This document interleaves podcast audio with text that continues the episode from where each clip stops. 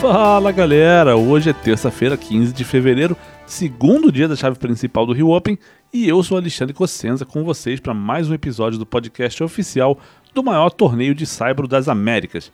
Hoje é dia de lembrar o que aconteceu no primeiro dia do torneio e, claro, de também fazer uma prévia do que vai rolar nessa terça-feira no Jockey Clube Brasileiro, sede do ATP 500 Carioca.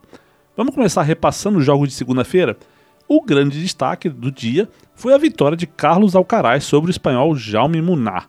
E não foi fácil não. O Alcaraz, que é o número 29 do mundo e só tem 18 anos, começou mal, errando bastante, um pouquinho apressado também para definir os pontos e acabou perdendo seis games seguidos e o set inicial. Só que depois disso ele colocou as coisas em ordem e acabou vencendo por 2-6, 6-2 e 6-1. Na coletiva depois do jogo, ele falou um pouco sobre como foi essa virada e o que ele precisou fazer para mudar a dinâmica do jogo. Vou colocar aqui um trecho da entrevista dele e em seguida vou traduzir de forma resumida o que Alcaraz disse. Jaume venía jugando un gran nivel, eh, yo creo que, que no hay que infravalorarlo. Eh, me ha costado muchísimo, a pesar del resultado, que bueno, ha sido el tercer set, pero ha sido 6-2, 6-1 en el segundo y el tercero, me ha costado mucho. Eh, yo creo que, que, he estado muy bien mentalmente para, para sobreponerme al, a, la, a, la, adversidad de, del primer set, de perder seis juegos seguidos. Eh, sí que es verdad que lleva mucho tiempo sin jugar en tierra, me ha costado un poquito, pero, pero bueno, muy, muy contento de, de cómo lo he afrontado, de cómo he, he terminado jugando y, y espero poder eh, dar el mismo nivel de, del final del partido en la, en la siguiente ronda.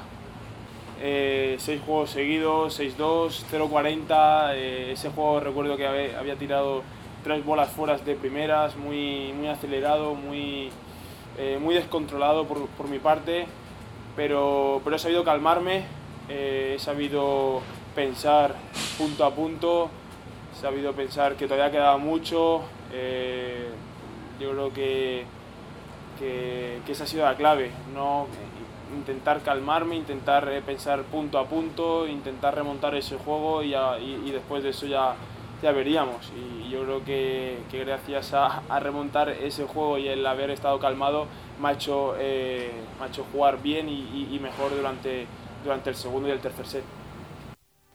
O Alcaraz disse que o Munar vinha jogando num bom nível, mas que ele precisou estar muito bem mentalmente para superar as adversidades e os seis games seguidos que ele perdeu, ele também falou que ficou muito tempo sem jogar no Saibro e que isso também teve um preço, mas que ele espera levar esse nível do fim do jogo, que foi muito mais alto, né, para a próxima fase do torneio. Ele lembrou que depois de perder seis games seguidos estava muito acelerado, estava apressado em quadra e que naquele 0,40 ali do primeiro game do segundo set, né, mas que ele soube se acalmar, soube pensar ponto a ponto né? E disse que, assim, que ali ele percebeu, né? Pensou que ainda faltava muito para terminar o jogo e que isso foi a chave, acalmar e pensar ponto a ponto para conseguir a virada. E outra coisa legal que o Alcaraz falou foi que não esperava a torcida brasileira tão do lado dele como aconteceu. Né? Muita gente cantando o nome dele, gritando, né? incentivando. Ele disse que se sentiu muito em casa e que é muito difícil ter essa sensação tão longe né, de casa, tão longe da Espanha e fala que grande parte dessa virada aconteceu graças ao público que confiou nele desde o primeiro momento. Ele termina dizendo que é incrível né, viver no Rio de Janeiro, é essa sensação de ter tanto público que não é espanhol torcendo por ele. Olha só. Pues la verdad que no, no me lo esperaba, eh, no me esperaba de, que, que, tanto público estuviera, estuviera conmigo, animándome desde, desde el primer momento. Eh, la verdad que me he sentido muy, muy arropado, me he sentido como, como en casa. Y, y, como había dicho en pista, eh, es muy difícil de, encontrar eh, esa sensación cuando estás tan lejos de, casa. Yo creo que, que, también gran parte de, de poder haber eh, remontado ha sido gracias a, a, toda la, a todo el público ¿no? que ha estado animándome, eh, ha, confiado en mí desde un, un primer momento y, la verdad que es, eh, es increíble poder, poder vivir estas situaciones eh, aquí en Río, poder vivir eh, esa sensación de, de, tener a tanto público que não seja espanhol co contigo. O Alcaraz agora avança para enfrentar o vencedor do jogo entre Federico Del Bonis da Argentina e Daniel Galan da Colômbia. Mas falando sobre os outros jogos dessa segunda-feira, a quadra central ainda teve a vitória do Pablo Andurra sobre o Pablo Cuevas por 7-6 e 7-5, e mais tarde, no último jogo do dia, o brasileiro Felipe Meligeni não foi páreo para o sérvio Miomir Kecmanovic, que foi realmente muito superior, fez 6-3 e 6-0. Depois do jogo, Felipe falou que teve problemas com seu primeiro saque ali no começo, e isso abriu uma porta para o Kecmanovic começar bem a partida, abrir vantagem, e daí em diante a coisa foi só ficando mais difícil para o campineiro. Vamos ouvir o que ele disse? Ah, foi um jogo complicado. No começo do jogo me senti bem desconfortável com o meu saque, não sabia. Tava com um pouco primeiro saque, ele estava conseguindo se aproveitar bem do meu segundo. Eu acho que o que eu tinha que fazer no começo era não deixar ele sair muito no placar na frente para ele sentir um pouco a pressão e eu acho que eu não consegui fazer isso em nenhum momento. É, no começo do primeiro set ali eu tive uma chance, não aproveitei. No meu saque acabei cometendo os erros que não deveria ter cometido no começo do set. E, bom, depois, depois que ele ganhou o primeiro e quebrou no segundo já, ele já estava muito, muito confortável, não estava conseguindo achar nenhum buraco no jogo dele, não estava conseguindo impor meu ritmo em nenhum momento, então acho que ficou completamente dominado. Não, não consegui achar nenhuma, nenhuma saída e, e, bom, foi, foi indo, ele começou a jogar muito bem, é muito sólido, todas as bolas dele estavam me machucando bastante, eu acho que ele aumentou muito o nível dele e eu, eu não consegui manter o meu. Mas eu tô, tô bem, me sinto bem. É, apesar da derrota de hoje, eu saio de cabeça erguida, que eu sei que com muita vontade de trabalhar mais, de chegar no chegar num nível mais alto e bom, é só pensar as coisas positivas e aprender com as negativas. É, eu acho que não foi nem desânimo, eu acho que foi eu realmente não estava achando buraco, ele depois, é que é normal depois que você é, abre uma vantagem, você acaba jogando mais solto, você fica mais sólido, as coisas começam a dar mais dar mais certo e eu do meu lado tentando remar, achando soluções, tentando jogar de uma maneira diferente para ver se incomodava ele, mas infelizmente não consegui. Não tinha muito o que eu fazer. A partir do segundo set ele estava bem sólido, estava me incomodando o tempo inteiro, então só tem que dar um mérito para ele, que ele realmente conseguiu me anular o segundo set inteiro e, e, e só parabenizar ele. Agora para ver quem joga nessa terça-feira, também vai ter brasileiro em quadra, viu?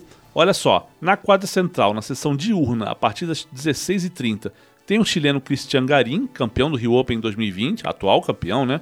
Ele vai enfrentar o argentino Federico Coria, irmão daquele Guillermo Coria, rival da época do Guga.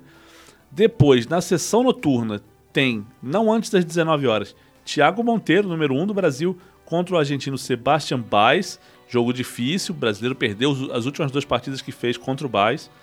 E depois, no último jogo do dia na quadra central, tem o francês Benoit Paire encarando o argentino Francisco Cerundo. Outro jogão. Na quadra 1 tem Fernando Verdasco, ex-top 10, voltando de lesão, tentando subir de novo no ranking. Ele joga às 16h30 contra o sérvio Dusan Lajovic, um cara duríssimo de enfrentar no Saibro. Depois tem outro veterano que já foi top 10, o italiano Fábio Fonini, que vai enfrentar o argentino Facundo Bagnis. E por último, tem o sérvio Laszlo Geri, campeão do Rio Open em 2019, contra o italiano Lorenzo Sonego. Tá muito legal essa programação da quadra 1. Acho que ver o Verdasco de pertinho assim é muito bacana. Ver o Fonini de pertinho é muito legal, porque ele, ele já jogou muitas vezes nessa quadra 1, ele resmunga, ele fala, ele, ele eh, deixa a torcida influenciar. Eu acho que é bacana para quem está ali se sentir participando da partida. Mas tem coisa legal também na quadra 2 e na quadra 4. Na 2, às 16h30, tem Carlos Alcaraz, que vai jogar duplas agora. Ele e o Pablo Carrinho Busta vão jogar contra os argentinos Máximo Gonzalez e Diego Schwartzman. E depois tem Albert Ramos Vinholas contra Juan Inácio Londeiro. E na quadra 4, só um joguinho, mas um jogo bom. Federico Del Bonis contra o colombiano Daniel Galan, que vem do qualifying. E para quem vai para o jockey caçar selfie, autógrafo, só quem quer ver os tops treinando, chegou a hora preferida de vocês. Bora ver quem vai estar tá onde? Eu já recomendo de cara ficar de olho na quadra 3, porque é lá que vai estar o top 10, Casper Ruud, norueguês, acabou de conquistar o título da ATP de Buenos Aires. Né? O Ruud vai treinar às 17 horas. Logo depois vai ter Cabal e Farah, os colombianos, às 18h30. Na quadra 5 vai ter Sebastián Baez, às 17h30, né? fazendo aquele aquecimento para enfrentar o Thiago Monteiro. O Hugo Delien, da Bolívia, vai treinar às 18 e o Roberto Carbaez Baena às 19 para ver brasileiro, a boa é a quadra 8, que fica mais perto da central. Ali vai rolar treino de Bruno Soares e Jamie Murray às 16h30 e Marcelo Melo e Pablo Cuevas, eles entram logo depois às 17h30. E na quadra 6, às 19 horas, tem Benoit Paire, francês, que vai aquecer para o jogo dele na sessão noturna.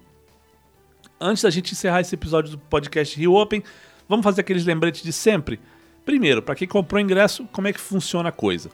Quem tem entrada para a sessão 1, que é a sessão diurna, pode ver o primeiro jogo da quadra central, que começa às 16h30, e todos os jogos das outras quadras. Quem comprou ingresso para a sessão 2, que é a sessão noturna, vai poder ver todos os jogos que começam não antes das 19 horas na quadra central e todas as outras partidas nas outras quadras, inclusive as que começam antes das 19 horas. E já pode entrar no complexo às 15 horas, que é quando abrem os portões para todo mundo.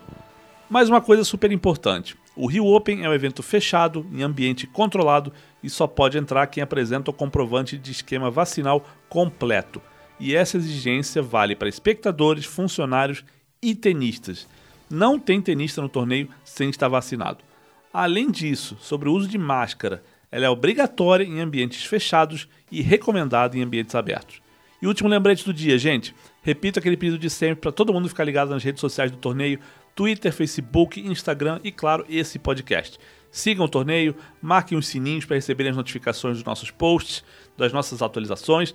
Assim vocês ficam sabendo imediatamente o que está acontecendo dentro e fora das quadras. Quando chove, quando não chove, programação do dia seguinte, quem está treinando onde, tem fotos bacanas, tudo que está rolando. Você vai ficar por dentro de tudo acompanhando as nossas redes sociais e esse podcast. Eu sou Alexandre Cossenza e volto amanhã de manhã com um resumo do que rolou nessa terça-feira, com entrevistas dos tenistas e sempre as dicas de sempre, onde pegar autógrafo e todo tipo de informação relacionada ao Rio Open. Até lá, gente. Um abraço.